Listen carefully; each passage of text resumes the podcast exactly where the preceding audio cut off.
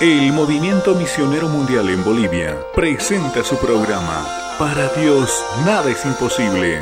La esperanza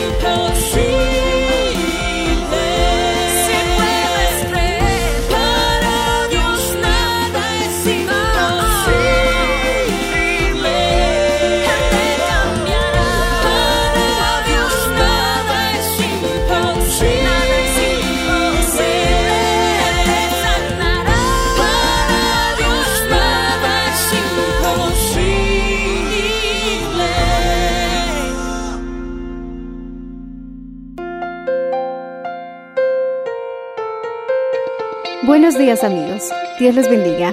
Hoy les traeremos el mensaje del Señor bajo el título El poder para llegar a ser transformado, parte 1, en la voz del reverendo Enrique Valenzuela. Escuchemos. Bien, hermanos, ya todos tenemos Mateo capítulo 13. Verso 45, dice así.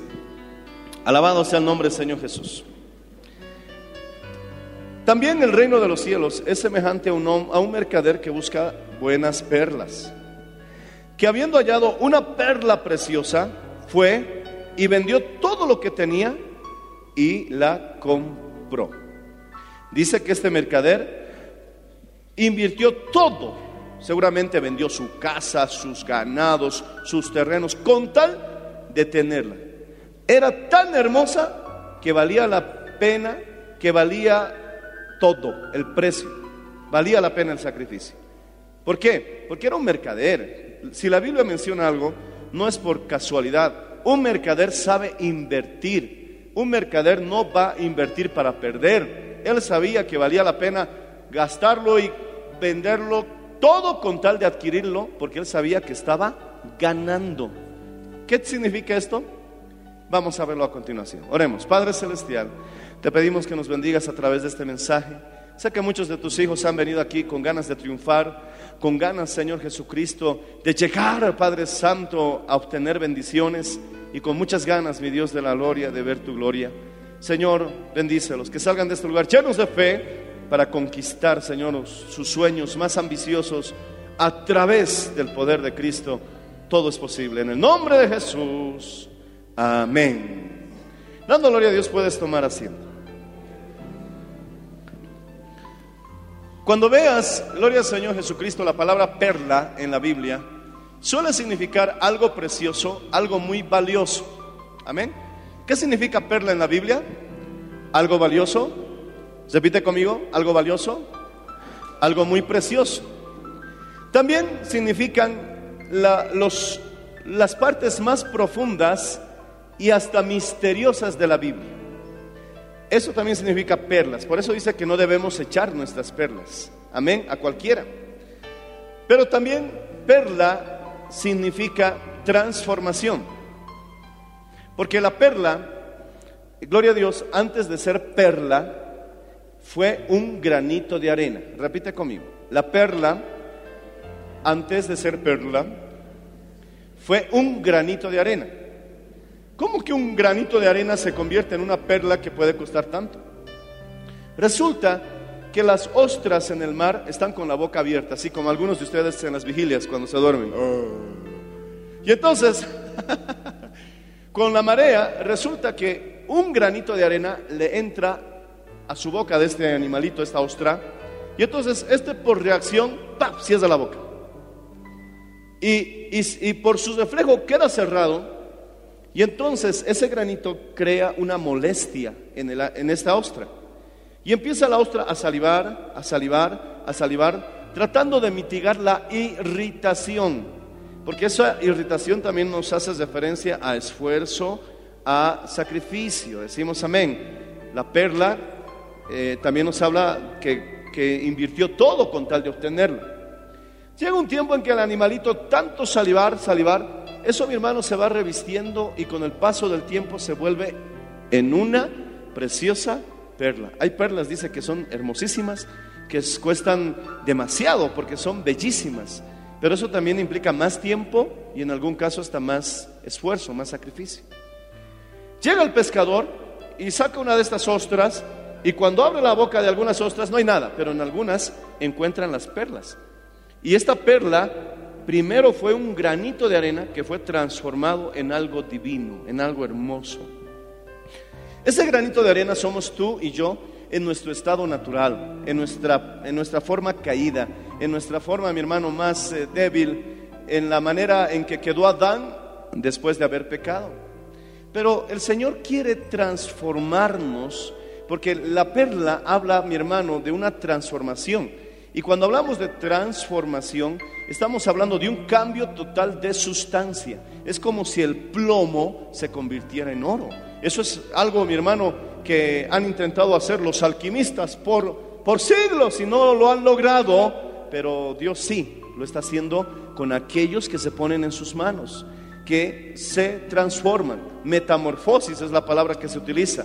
Que se, un, un gusano horrible se vuelve en una hermosa y colorida mariposa. De un gusano que se arrastra termina en un bello eh, insecto que vuela, hermano. Eso es una metamorfosis. Lo mismo Dios quiere hacer contigo. De ese granito de arena que somos, quiere volverte en algo hermoso y en algo divino. Decimos amén. Si no nos sometemos a esta transformación, no podremos entrar a la nueva Jerusalén. Abre conmigo Apocalipsis 21, 21.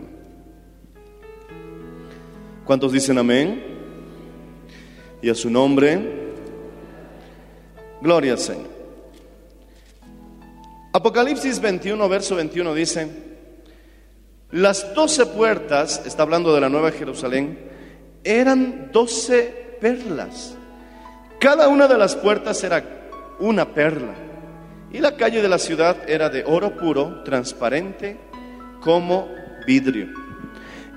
Este texto nos da una clara referencia que no podremos entrar a la nueva Jerusalén si no somos transformados primero. Hay algo que vale mucho más que el dinero. Hay algo que vale mucho más que el oro y la plata. La Biblia dice que tener un buen nombre es mejor que todas las riquezas. Tener un buen nombre es que la gente da testimonio de que tú eres una persona realmente correcta. A Jesús lo calumniaron de mentiroso, a Jesús lo calumniaron de borracho, a Jesús le calumniaron hasta de endemoniado. Los fariseos, los saduceos, los religiosos de su tiempo estaban tan celosos que calumniaron, pero nada de eso era cierto. El día de su muerte, un romano pagano que estaba a cargo, mi hermano, de- del grupo de soldados que crucificaron a Jesús, cuando vio morir a Cristo, dijo, realmente este era hijo de Dios. Decimos amén, hermanos. No importa cuán mal hablen de ti, ¿qué importa? Pueden decir lo que quieran. Yo como pastor me he acostumbrado, mi hermano, a que haya gente que no siempre yo le simpatice. Gente que de pronto hable mal de mí o exagere o sobredimensione algún pequeño error que pude haber cometido. Decimos amén. Porque es así. Cuando eres cristiano no puedes ni siquiera reñir a una mosca. Ay, ahí está el cristiano. ¿Cómo le va a tratar así esa mosquita? Creación de Dios, te van a decir. Así son los religiosos, lamentablemente así son los hipócritas, que van a tratar de sobredimensionar hasta los pequeños errores que como humanos, podría decir esto, tenemos derecho, hermano. Pero, ¿qué importa? Mientras no sea cierto, decimos amén. Dice que te pueden llamar ladrón, dice que te pueden llamar, mi hermano, mentiroso, dice que te pueden llamar estafador, dice que pueden dar mal testimonio por causa de su nombre. Y el Señor Jesús dice, mientras no sea eso verdad, bienaventurado eres. Decimos amén. Porque hay una promesa de Dios para tu vida, hermano. Está en el Salmo 23. Qué lindo salmo. Razón a tantos nos gusta el Salmo 23. Porque el Salmo 23 dice, gloria a Dios, que aderezas, preparas mesa en presencia de mis angustiadores. Si hay personas que te están angustiando, mientras tú estás firme en tu buen testimonio, ¿qué importa que mientan? ¿Qué importa lo que digan? El Señor está preparando una mesa, eso significa un festejo, una celebración, una honra, gloria al Señor, una exaltación que vas a recibir en presencia de tus angustiadores. Tus angustiadores se van a morder la lengua, se van a morder los labios, porque van a decir, yo quería y yo esperaba cuando éste tropezaría, pero ahora lo han levantado, ahora lo han honrado, ahora mi hermano, Dios prepara una mesa, aleluya, en presencia de tus angustiadores. ¿Cuántos dicen amén, hermanos? Alaba al Señor si puedes, hermano. Esto se aplica espiritual y físicamente. Si hay gente que está haciendo la guerra, un día vendrán y reconocerán que Dios te ha amado, que Dios te ha respaldado, que Dios te ha levantado del muladar y que estás por encima. José, José era, mi hermano, vendido como esclavo por sus hermanos. José fue calumniado por la esposa de Potifar. ¿Cómo se habrán sentido, mi hermano, sus hermanos al verlo a José en un trono, gobernando con gran poder sobre la nación más poderosa de su tiempo? ¿Cómo lo habrá visto Potifar con vergüenza sabiendo, mi hermano, que la esposa era una calumniadora? Eso se llama aderezas mesa en presencia de mis angustiadores. Dios te va a recompensar. Mantente firme, gloria al Señor Jesucristo, en el buen camino, no es en vano. Humillaos bajo la poderosa mano de Dios y Él os exaltará cuando llegue el tiempo. Alabado sea el nombre del Señor Jesucristo. ¿Qué importa que te insulten porque no bebas, joven? ¿Qué importa que te insulten, varón, porque le eres fiel a tu esposa? Y hasta te ponen apodos porque eres fiel. Ah, este es un mandarina, le dicen. Este es un, en quechua les dicen, mandachu, les dicen, ¿verdad? Jesús te reprenda, demonio. No es que uno sea o no sea, es que yo temo al Señor, aleluya. Y no quiero manchar su santo nombre, bendito sea el nombre Jesús.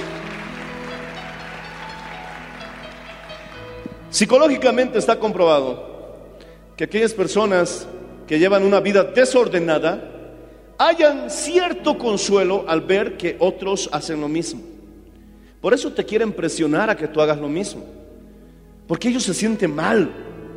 Están realmente siendo atormentados por su conciencia. Pero cuando logran encontrar a una víctima que cede, que acepta sus tentaciones, sus insinuaciones, entonces ellos hallan consuelo porque se engañan a sí mismos diciendo, no soy el único, este es otro igual que yo. ¿Me entiendes, hermano?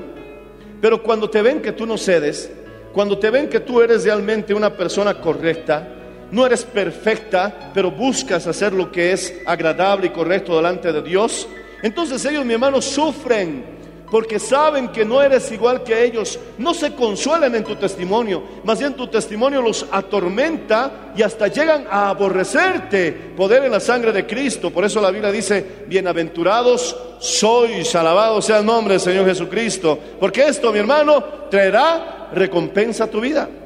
Si estás sufriendo persecución por causa de la justicia, más que feliz, dice la palabra del Señor, eres. Decimos amén, hermanos.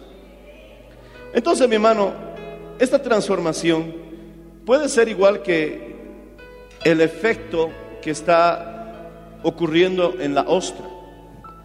Puede haber cierta hesitación, cierto, ay Señor, ya no lo aguanto. Señor, ayúdame porque si no te lo llevas, te lo mando yo. Vas a estar en una situación en que vas a sentir esa irritación. Como los colaboradores cuando empezaron a vivir por primera vez, tuvieron que adaptarse a nuevas personas, nuevos caracteres, que uno es más alegre, que el otro es más triste. Aprender a soportarse los unos a los otros. Trabajar en equipo es una bendición. Y una vez que logramos la armonía, llegamos mucho más lejos. Pero, mi hermano, en el proceso de la armonía a veces requiere paciencia, acomodarnos, entendernos, comprendernos. Gloria al Señor Jesucristo. Yo como pastor sé qué es eso, porque hay tantos caracteres. Buenas personas y otras más buenas personas todavía. Entonces, el dilema entre, entre la buena persona y entre la mejor persona, ¿no? ¿Me entiendes? Gloria al Señor Jesús. Es, gloria al Señor, tratar con diferentes mundos, diferentes formas de pensar. Hay personas que se siguen de un problema y otros se angustian de ese asunto. Somos diferentes. Pero una vez que logramos la armonía, podemos llegar lejos. Alabado sea el nombre del Señor.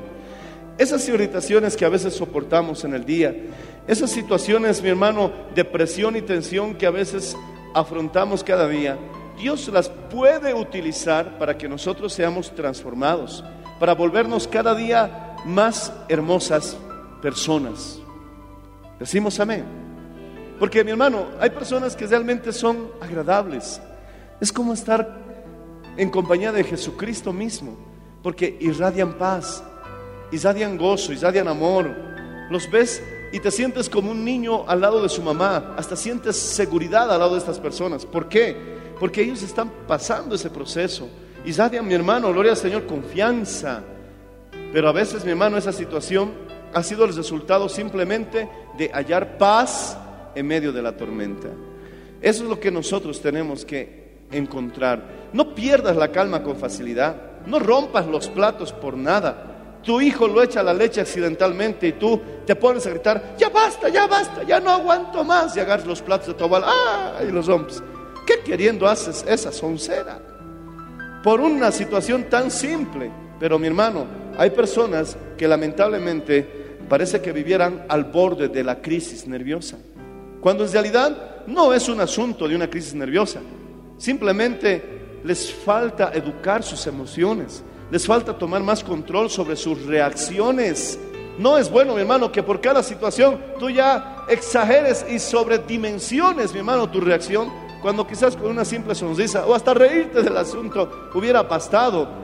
Pero mi hermano, muchos llegan hasta los golpes, muchos llegan, mi hermano, hasta ofensas graves entre esposos y esposas. Y cuando les preguntas, ¿por qué llegaron a una pelea tan horrible, tan fea? ¿Por qué se quieren divorciar? las raíces, la, la, situación donde inició todo, a veces llega al punto de denominarse ridículo. Una ridiculez. Una pareja, mi hermano, que yo atendí hace varios años, al final se divorció. ¿Sabes por qué? Porque todo empezó porque el marido trabajaba a las 4 de la mañana y llegaba cansado, mi hermano, a la casa. Y ese sábado llegó al mediodía. Se recostó un momento a descansar y la esposa estaba en su mente un poco aburrida, porque ella decía, tu marido no te ayuda, tu marido no te apoya, la guagua está llorando y él está durmiendo. ¿No te ha pasado alguna vez eso? A veces creemos que somos nosotros, pero en realidad es el diablo quien nos está murmurando. Decimos amén. Tenemos que aprender a reconocer cuando el diablo nos está hablando. Y el diablo le estaba murmurando. El diablo no le va a decir, tu marido ha trabajado desde la madrugada, Déjale que duerma una media horita para que se recupere. Ya se va a levantar, te va a ayudar.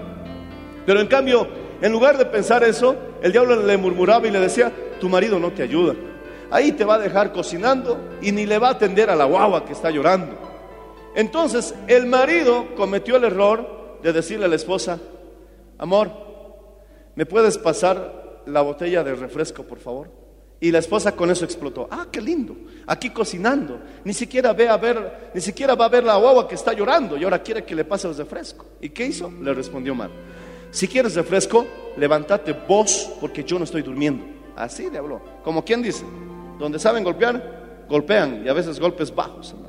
Hay palabritas que están bien calculadas y teledirigidas. Y después no me he dado cuenta, dicen, no, pero no, todo ha sido con inteligencia, hermano.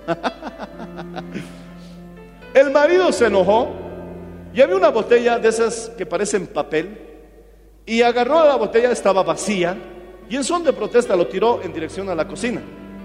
Y simplemente dijo, ah, como al decir, ¿por qué estarás aburrida otra vez? Se dio la vuelta para terminar su siesta de media hora y la mujer, ofendidísima, sobredimensionando su enojo, tomó la olla que estaba hirviendo en agua para la sopa se acercó donde su marido y se lo tiró en toda la espalda, de pura rabia. Cualquier pastor hubiera dicho, esta mujer está endemoniada, hermanos. Pero hay hombres y mujeres que parecen endemoniados por las reacciones que tienen ante situaciones simples, superficiales. Nadie ha muerto, no ha pasado algo tan grande, pero qué reacción más loca, como si estuvieran defendiendo sus vidas de la muerte. Mi hermano, no tenía sentido reaccionar de esa manera. El joven obviamente gritó por el calor de, la- de- de las heridas y de las llagas que recibió por causa del agua hirviente. ¡Ah! Y gritó y se levantó. Y el hombre respondió mal por mal. Y empezó a darle de golpes. La mujer empezó a darle de aruñazos. Y eso de las 3 de la tarde me llaman, pastor. No sé si puede venir a vernos. ¿Qué pasa, hijo? Estoy en el hospital. ¿Qué? Es que me he quemado la espalda. ¿Cómo? Le dije. Y cuando voy al hospital me encuentro con su esposa esperándonos y con su cara toda morete y hinchada. Pastor, no sé si puede, por favor, hablar con nosotros. ¿Qué ha pasado? ¿Les han asaltado? ¿Han entrado a robarles? ¿Los han debido agarrar patadas? ¿Qué ha pasado? Nos hemos peleado. ¿Qué? ¿Hasta ese punto? ¿Y por qué se han peleado? Y avergonzado me dice, por el refresco. Quería decirles una palabra en inglés para que no me entiendan. Stupid. Pero después dije, no, se me va a entender igual de todas formas. y no les dije nada, pero yo dije, qué absurdo, qué ridiculez. Ahora, mi hermano, analicemos. Pensando en amigos, parientes, vecinos, ¿no has visto peleas semejantes, parecidas? Probablemente, casualmente, quizás en un pariente o en tu vida misma. Eso, mi hermano, es la ridiculez de la inmadurez en la que muchas veces vivimos. Poder en la sangre de Jesús, decimos amén, hermanos. Y a su nombre, alaba al Señor si puedes hacerlo.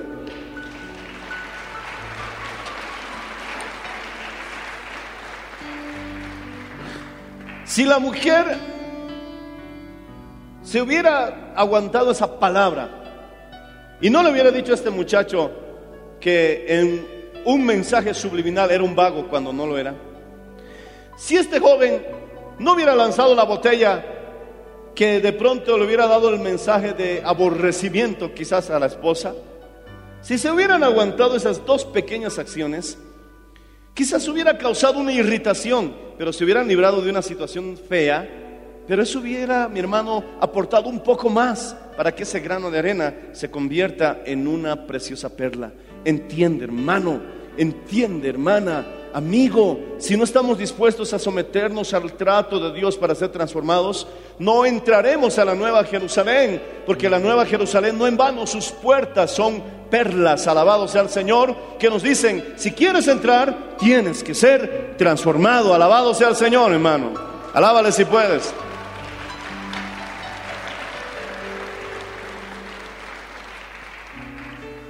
En el proceso podemos cometer errores. ¿Sabes qué es la peor situación después de haber tropezado? No tropieces, no busques tropiezos, pero quizás fallaste. Ok, te volvió a traicionar tu carácter, respondiste mal, otra vez se enojaron por alguna situación ridícula, otra vez largaron la jeta por situaciones eh, infantiles. Pero ¿cuál es la situación? Mortificarte por haber otra vez fallado en tu, en tu carácter o en tu mala decisión. Amén, pídele perdón a Dios. Reconcíliate con tu cónyuge o con el amigo o la persona que conoces, que sientes que has ofendido. Si no quieres reconciliarse, bueno, la Biblia dice, procura estar en paz con todos. Tú ya lo procuraste. Y ya no llenes de odio tu corazón, porque perdonar no necesariamente significa, mi hermano, que vuelvas a intimar con esa persona. Una, una, joven me dijo, te pongo de ejemplo esto, aplícalo. Una joven me dijo, pastor, mi novio me ha pegado, me ha, me ha insultado, me ha sido infiel, todo, pastor. Ahora que me he convertido a Cristo me ha vuelto a buscar y me ha dicho que volvamos. Y yo le he dicho, no, no quiero volver contigo. Y, él me dijo, ¿qué clase de cristiana eres? ¿Acaso no les enseñan a perdonar? Así es el diablo, hermano. Así, así es el diablo. Uh. Jesús reprenda, no te, dice la Biblia, no te dejes engañar por los pecadores. Decimos amén, porque a veces te, te, agarran por ese lado para manipularte. Y entonces yo le dije a la joven, ¿y tú qué piensas? Es que pastor, yo ya no quiero estar con él, es el diablo. Pero ahora, si no perdono, y yo le expliqué el verdadero significado de perdón. Le dije, perdónalo. Entonces tengo que volver con él, me dice. No. Eh, A ver, explíqueme, no lo entiendo. Perdonar es que tú le digas, te perdono. Y que en tu corazón ya no guardes odio, ni guardes más amargura, ni le desees que le pise el tren, y menos que le parta en cien. ¿Entiendes? Eso es perdonar. Que en la calle, si lo saludas, lo saludas con respeto y con distancia, pero ya no lo odies. Amén, pastor. Entonces, ¿no necesito volver con él? No, hijita, si tú misma has dicho que es el diablo. Ay, gracias, pastor. Y ella se sintió liberada. Bendito sea el nombre del Señor Jesús. Ella se sintió realmente con una carga que cayó, mi hermano, de su, de su vida. Y le dijo, te perdono. Y el muchacho dice, entonces vamos a volver. Y la muchacha le respondió, jamás. ¿Qué clase de perdón es ese? Es que ya no te odio, ya no te aborrezco, ya no te tengo amargura. Es más, voy a orar por ti para que te conviertas. Pero yo no puedo andar por el camino que tú andas ni estar más contigo. Te perdono, pero no pienses que volvamos alguna vez en la vida. Dios te bendiga. Y listo. Amén. Así es las cosas, hermano. No te dejes chantajear, hermanito. Y la plata que me debes, ah, es que no voy a poder pagarte. Perdóname la deuda. ¿Qué? ¿Acaso no eres cristiano? ¿Acaso la Biblia no enseña a perdonar? El diablo es astuto, hermano. No te dejes engañar por los pecadores, dice la Biblia, y tú con amor y con dirección de Dios debes aprender a actuar. Vamos, ¿cómo podemos ser transformados? Me queda poco tiempo. Uno, por medio del sacerdocio. Jamás debes admitir, por favor, tienes que reconocer que no vas a poder cambiar si no es a través de la oración y la lectura de la palabra. Eso es sacerdocio. No te estoy diciendo que a través del pastor Enrique, no. Yo simplemente aquí cumplo el deber de presentarte el mensaje, de darte el mensaje de vida que Dios pueda darme, pero tú tienes que, mi hermano, buscar tu experiencia personal con Dios, que obviamente nunca va a salir del marco de la Biblia. Si vienes con cosas extrañas que supuestamente Dios te ha hablado y contradice las escrituras, mi amigo, no es de Dios. Porque la palabra no puede ser quebrantada. Deja ya a un lado. Te puede venir hasta juicio de Dios por hacer eso. Entonces, cuando Dios te hable, tiene que haber una hermosa y clara armonía con su palabra. Su palabra y la voz de Dios tienen que ir en armonía. Y eso tiene que producirte paz. Porque en ningún momento Dios te va a decir que odies a tu prójimo cuando la Biblia dice que lo ames. En ningún momento el Señor te va a decir, no diezmes, hijo, te perdono de los diezmos. ¿Cómo? ¿Cómo que te perdono de los diezmos? ¿Cuándo ha sido un castigo el diezmo? Y algunos dicen, por eso no diezmo, pastor, Dios me ha dicho. Ah, qué lindo, un trato especial, exclusivo. Ni Moisés tuvo ese trato, hermano, ni el apóstol Pablo, pero tú lo tienes. ¡Qué maravilla! No, puede ser la escritura contradicha, no puede ser la escritura, mi hermano, rebatida, anulada, ni quebrantada. Cuando Dios te hable, tiene que haber una armonía con esta palabra, decimos amén. Y cuando tú escuches la voz de Dios, entonces estás en el proceso del cambio, de la transformación. Alabado sea el nombre de Jesús, aleluya.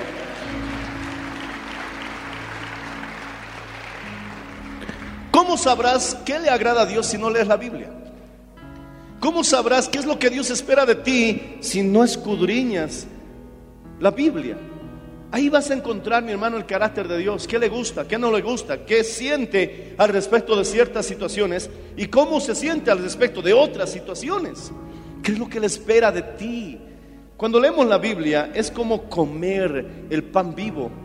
En el desierto los israelitas tuvieron algo extraordinario. Estuvieron los 40 años en la presencia de Dios. Y esa presencia se, mi hermano, veía en una nube en una columna de nube en el día y en una columna de fuego en la noche. Ellos permanecían en la presencia de Dios y esos 40 años puede hablar, mi hermano, de una vida de transformación. Porque cuando terminaron los 40 años, toda la población vieja murió y quedó solamente la población joven.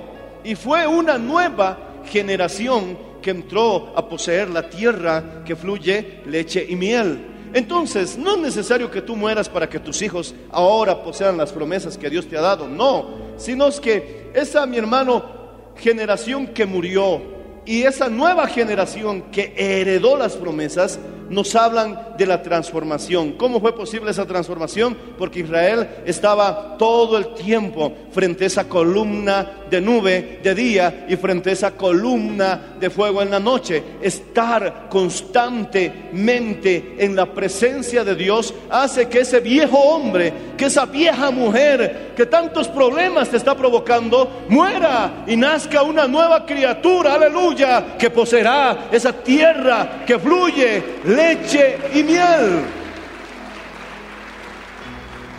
Tienes que alcanzar todas las promesas de Dios para tu vida. Y no te estoy hablando de provisión, porque Dios te va a proveer. Dios te va a suplir, es más, te va a abundar. Pero no te quedes en esa idea porque hay promesas mucho más grandes para tu vida. Que el Señor simplemente las describe como una tierra que fluye leche y miel. Para que nosotros la poseamos, tenemos que morir como esa vieja generación y salir como una nueva generación estando en la presencia de Dios. Repite conmigo, no podré cambiar, no podré cambiar. Dilo otra vez con todo tu corazón, no podré cambiar si no soy capaz de estar en la presencia de Dios. Si no estás en la presencia de Dios, seguirás siendo amigo del mundo. Seguirás viviendo como viven en el mundo. Querrás mostrar tu cuerpo con sensualidad Lamentablemente de muchas personas, el triste y único ideal que tienen en sus vidas, tristemente solamente es el sexo. Ese es el triste y único ideal que algunos tienen en la vida, sexo, placeres, nada más. Poder en la sangre de Jesús, cuando el sexo no es malo en el marco del matrimonio. Pero no puede mi hermano, un joven, vivir atormentado y mi hermano eh, dominado por la fornicación, la pornografía, hay personas que lo único que quieren es, su único ideal que tienen en la vida es el sexo, nada más. ¿Y a dónde vas a llegar? ¿Cuánto vas a durar de esa manera? Hay cosas mayores para tu vida, alabado sea el nombre del Señor Jesucristo. Pero tienes que entender que necesitas cambiar. Vas a seguir siendo un triste y lamentable mundano. Y podemos llegar a ser unos tristes y lamentables religiosos y quiero que recuerdes que son los religiosos quienes crucificaron a Jesús, porque ellos no vivían en una revelación. Qué pena cuando llegaron los sabios del oriente que antiguamente se los llamaba magos. Antiguamente la palabra mago no tenía el significado que tiene hoy, que es muy distinto. Su equivalente es sabios.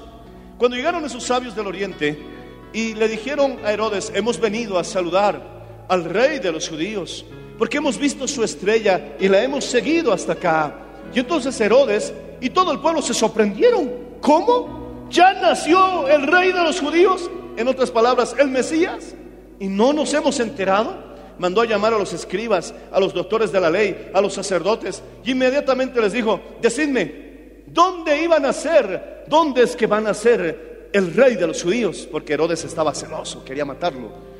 Y sin demorar nada, sin tener ni siquiera consulta. No dice la Biblia que hicieron una reunión de varios días para sacar una conclusión. No, respondieron así. En Belén, Señor de Judea, está escrito. Ellos respondieron inmediatamente y sabían dónde Jesús iba a nacer. Qué pena, ¿verdad? Sabían dónde el Mesías nacería. Sabían, mi hermano, intelectualmente lo que las escrituras decían, pero nunca se conocieron que hace dos años ya había nacido el Mesías y ellos mismos lo crucificaron. Poder en la sangre de Cristo. Tengamos cuidado de no ser religiosos, decimos amén, porque tenemos que además de conocer las escrituras, vivir en el siguiente paso que es la revelación de Dios. Alaba al Señor si puedes hacerlo, hermano.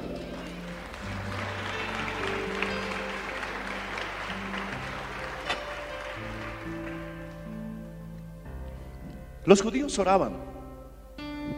Si no lo sabías, la Iglesia Católica adoptó muchas tradiciones que los judíos tienen.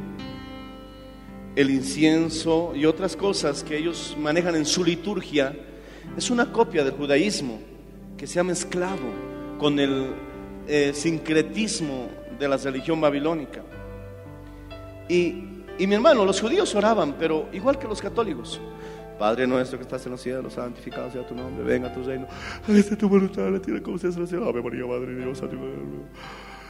Ah, ¿Cuántos me faltan? 80 más. Ah, Señor Padre. No. ¿De qué sirve que hagas vanas repeticiones? Yo puedo orar, mi hermano, varias veces y decirle, Señor, sálvame, sálvame de esta situación. Y en la tarde volver a repetir, Señor, sálvame de esta situación. Y en la noche volver a repetir, sálvame de esta situación. ¿Y qué es lo que simplemente lo libraría de ser calificado como una vana repetición? Porque cuando habla de vana repetición está clasificando de que hay repeticiones, pero esta está clasificada como una vana repetición. ¿Cómo me libraría de que sea una vana repetición? De que no lo haga memorísticamente. De que no lo haga por repetir sin sentir lo que estoy hablando. De que no lo hable mi hermano solamente por una simple recitación, sino que sale desde mi corazón. Y le digo, Señor, sálvame de esta situación. Señor, líbrame de esta situación. Puedo repetirlo en la mañana, en la tarde y en la noche. Y no llegará a ser vana repetición porque estoy entendiendo y sintiendo lo que le estoy rogando y hasta llorando al Señor en su presencia. Pero estos judíos hacían vanas repeticiones creyendo que por su palabrería serían escuchados y sus largas oraciones, que tampoco es malo, pero se convierte en malo cuando ya lo hace simplemente como algo mecánico y automático. Cada vez que te presentes delante del Señor, aunque pidas lo mismo, tu oración puede ser tan diferente. Porque sientes y entiendes. Repite conmigo, porque siento y entiendo lo que estoy pidiendo.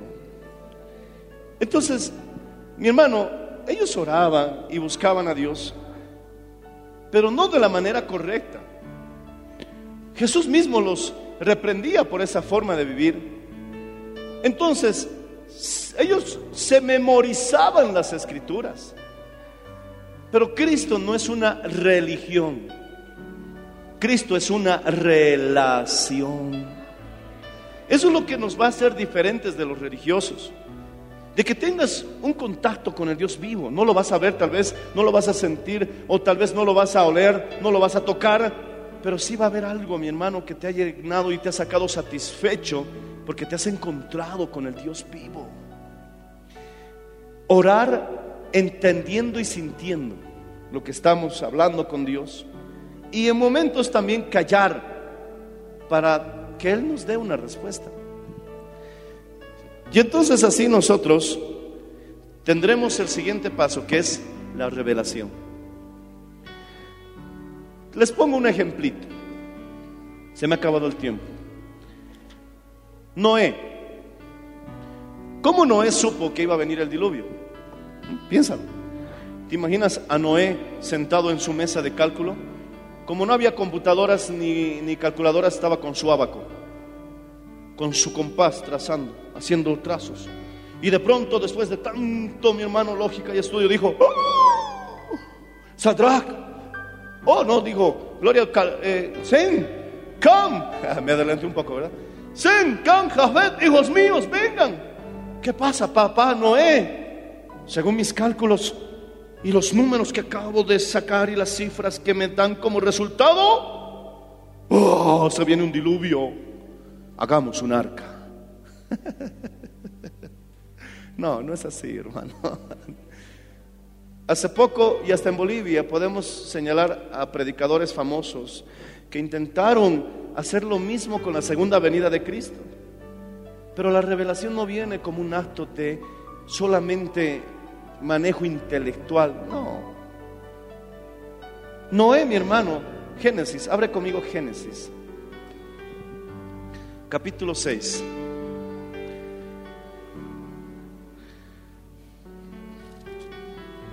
Pastor, ¿me está diciendo entonces que ser inteligente no sirve? No sirve. Pero para las cosas de Dios no basta. Alabado sea el nombre del Señor Jesús. Verso 13, capítulo 6, verso 13. Leamos la primera oración, hasta donde están los dos puntos. Dice, dijo pues Dios a Noé, he decidido el fin de todo ser porque la tierra está llena de violencia a causa de ellos, y aquí que yo los destruiré con la tierra. Dios dijo a Noé. ¿Y por qué Dios dijo a Noé? Porque la Biblia mismo dice, alabado sea el nombre del Señor Jesucristo. Lee el verso 9, ahí está la respuesta. Capítulo 6, verso 9. ¿Lo leemos juntos? Dos, tres. Estas son las generaciones de Noé. Noé varón, justo, era perfecto en sus generaciones, es decir, maduro. Con Dios caminó Noé. Esa era la razón. ¿Te das cuenta, mi hermano, que no podremos nosotros cambiar sin la revelación de Dios? No podremos tener revelación si no oramos sinceramente y si no leemos la Biblia sinceramente. Tenemos que vivir bajo la revelación de Dios y ahí se aplica lo que dice la Biblia. No todo el que diga Señor, Señor, entrará al reino de los cielos. Entonces, ¿quién entrará al reino de los cielos? Todo aquel que haga la voluntad de mi Padre. ¿Y cómo saber la voluntad de mi Padre?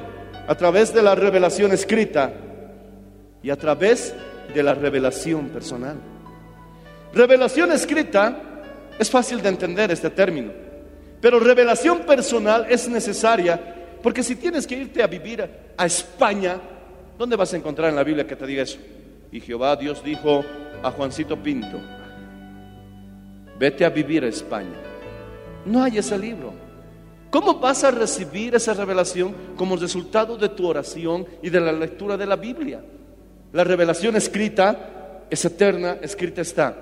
Pero hay algunos asuntos, mi hermano, que Dios debe tratarlas directamente contigo. Como un hermano, ahora que, que me viene a la memoria, estaba en una pequeña duda si debía o no traer unos equipos del exterior. Él tuvo que orar, él tuvo que pedir a Dios. Dios le dio la paz. Y entonces después de que él sentía que sí, Dios estaba apoyándole en esa decisión, que sí era la voluntad de Dios, tomó mi hermano, gloria a Dios, la decisión, alabado sea el nombre de Cristo. Pero eso no lo vas a encontrar en la Biblia. Por ejemplo, una joven, Señor, ¿con quién me casaré? No vas a encontrar en la Biblia. Y el Señor dice, cásate con el ratón Miguelito. No vas a encontrar. ¿Cómo vas a saberlo? Tenemos que aprender a vivir bajo la revelación de Dios. Entonces ahí se aplica. No todo el que diga Señor, Señor, entrará al reino de los cielos, sino aquel que haga la voluntad de mi Padre. ¿Estás aquí por la voluntad de Dios? ¿Me entiendes? Gloria al Señor Jesucristo. ¿Piensas, mi hermano, abrir una nueva empresa? Gloria a Dios, te felicito. Tienes que hacerlo, tienes que prosperar, tienes que surgir, tienes que mostrar una vida de victoria como cristiano. Pero, ¿ya le preguntaste al Señor? ¿Me entiendes? ¿Ya le preguntaste al Señor? Entonces, si vivimos bajo la voluntad de Dios, vamos a ver, mi hermano, que también ese es el fruto de la transformación. Y tres, tenemos que ser bautizados. ¿Cómo comenzar una nueva vida si no morimos primero? Y el bautismo se refleja en lo físico y en lo espiritual.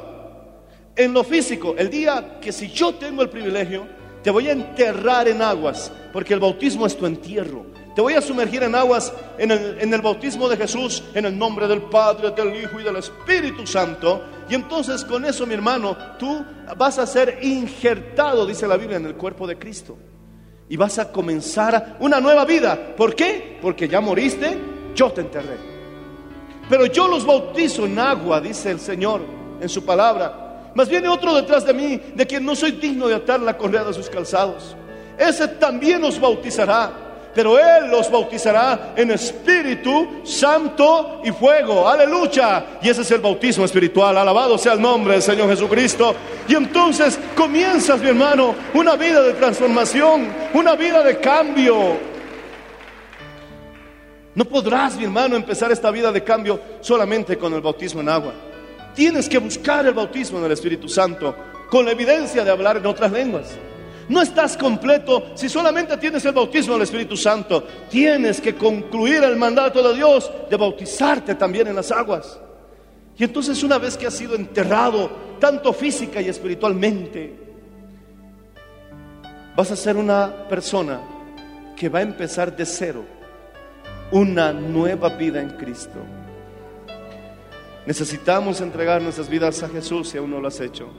Pero esas son, mi hermano, las tres pautas por las cuales podemos ser nosotros transformados.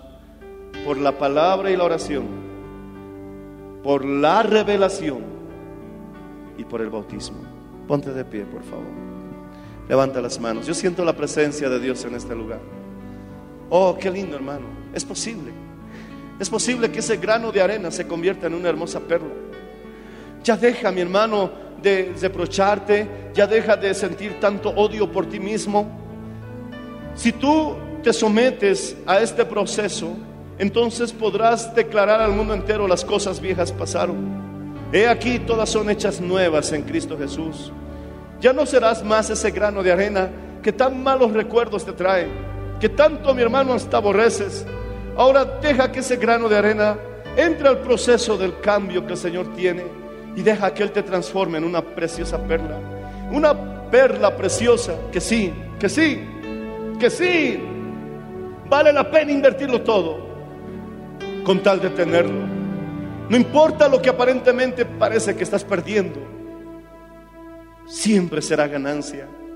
Si obtienes esa perla preciosa, valdrá la pena pagarlo todo para obtenerla. Levanta las manos y dile, Señor, quiero seguir cambiando. Dile con todo tu corazón, Señor, quiero seguir cambiando. Quiero vivir, Señor, por tu palabra, la oración. Como resultado quiero vivir en la revelación para mi vida. Señor, si aún no estoy bautizado, estoy incompleto. ¿Cómo voy a empezar una nueva vida si no muero primeramente en las aguas del bautismo? Que es un símbolo, Señor, unos segundos. Nada más, Señor, sumergido en el agua y después salir, habiéndome enterrado, Señor, en esas aguas. Señor, necesito que tú también me bautices con el Espíritu Santo. Y entonces, Señor, comenzaré ese viaje en la presencia de Dios, columna de nube de día, columna de fuego de noche. Y cuando pasa el tiempo necesario, habrá muerto completamente esa vieja naturaleza. Y como una nueva generación, entraré a poseer esa tierra que fluye leche y miel. Sé que me bendecirás en el camino. No faltará el agua, no faltará el alimento, no faltará el maná. Y lo más hermoso es que no me faltará tu presencia. Pero no podré entrar a la nueva Jerusalén porque sus puertas son de perlas. Yo quiero entrar a la nueva ciudad. Ayúdame a hallar paz en medio de la tormenta y a responder correctamente en medio de la tensión. Oh, ese día tal vez he estado muy estresado, muy tenso porque simplemente no he doblado rodillas. No te he encomendado el día en tus manos. Ayúdame a ser más dulce. Ayúdame a ser más amable. Y si tropiezo y me equivoco, ayúdame a levantarme y a seguir, Señor, porque no me puedo rendir. Dilo fuerte, no me puedo rendir. Dilo fuerte, no me puedo rendir. Dilo otra vez, no me puedo rendir. Una vez más, no me puedo rendir. Ahora refuérzalo con un texto bíblico. Jehová está conmigo como poderoso gigante. Dilo otra vez, Jehová está conmigo como poderoso gigante. Una vez más, Jehová está conmigo como poderoso gigante. Gracias por su sintonía. Si desea una copia, comuníquese con los números de esta emisora o escríbenos a contacto mmmbolivia.com. Nos volveremos a encontrar en nuestra próxima edición de Para Dios nada es imposible. Dios les bendiga.